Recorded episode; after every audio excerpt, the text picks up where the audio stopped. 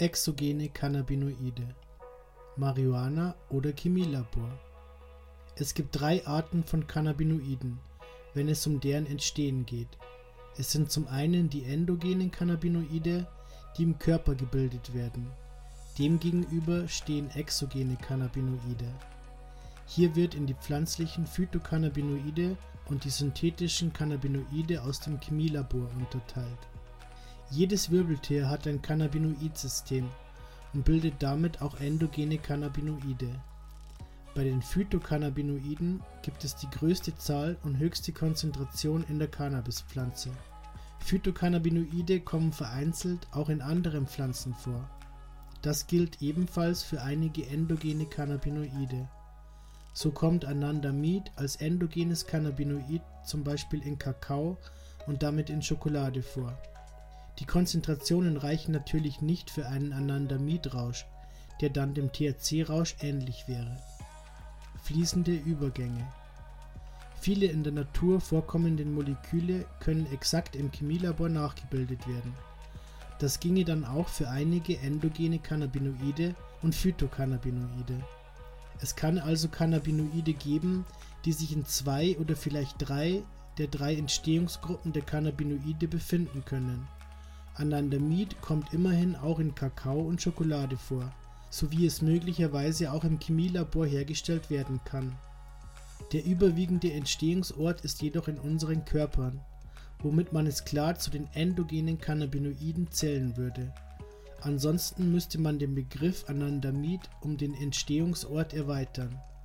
Neben den identischen Molekülen aus der Natur könnten auch künstlich nachgebildete Moleküle, die fast identisch sind, eine möglicherweise gleichwertige Wirkung wie das natürlich vorkommende Cannabinoid aufweisen.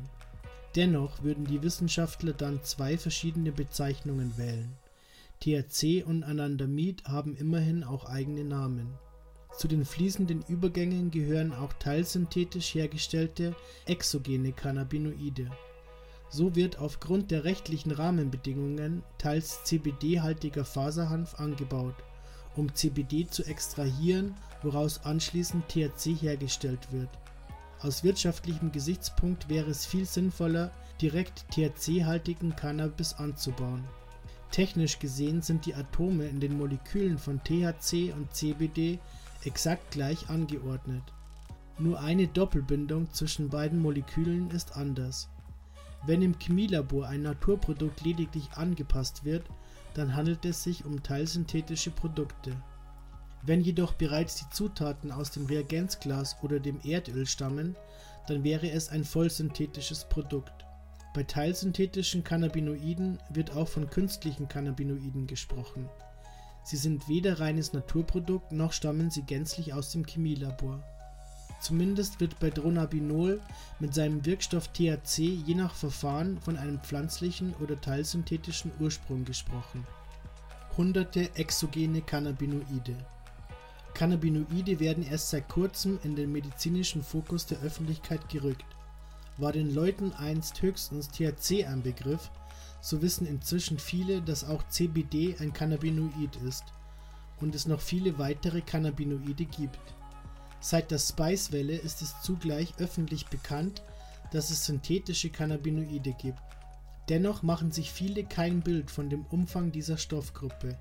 Wenn bislang wenigstens 113 Phytocannabinoide neben weiteren ausschließlich in der Cannabispflanze ausgemacht wurden, so gibt es vermutlich bereits hunderte synthetische Cannabinoide.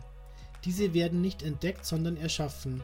Wie bereits erwähnt wurde, muss im Molekül nur eine Doppelbindung anders sein, damit es zu einem anderen Stoff wird und eine ganz andere Wirkung entfaltet.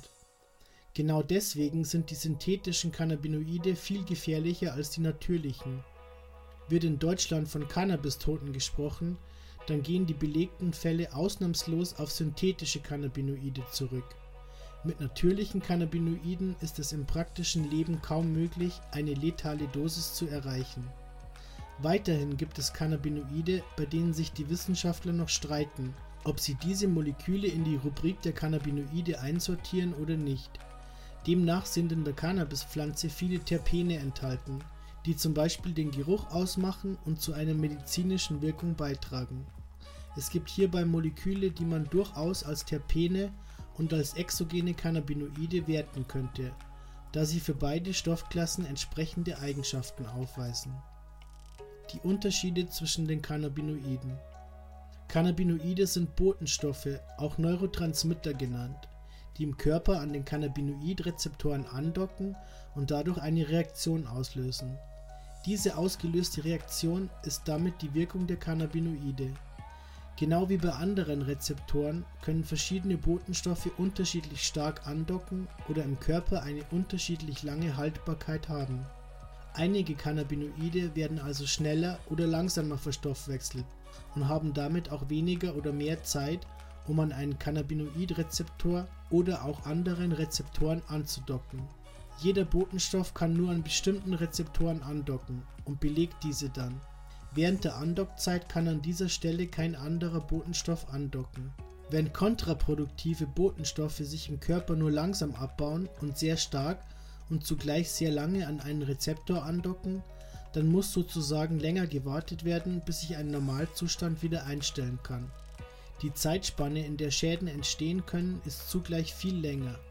Bei den natürlichen Cannabinoiden sind diese Probleme überschaubar da die Menschheit damit immerhin auch schon seit Jahrtausenden Erfahrungen hat.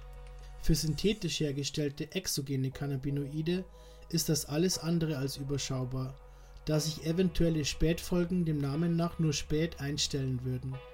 Für die Konsumenten, die ohne Erfahrungswerte oder ohne richtige Informationsquellen in das kalte Wasser springen, ist die Gefahr einer kritischen Überdosierung oder einer noch unbekannten Unverträglichkeit weit höher als bei natürlichen Cannabinoiden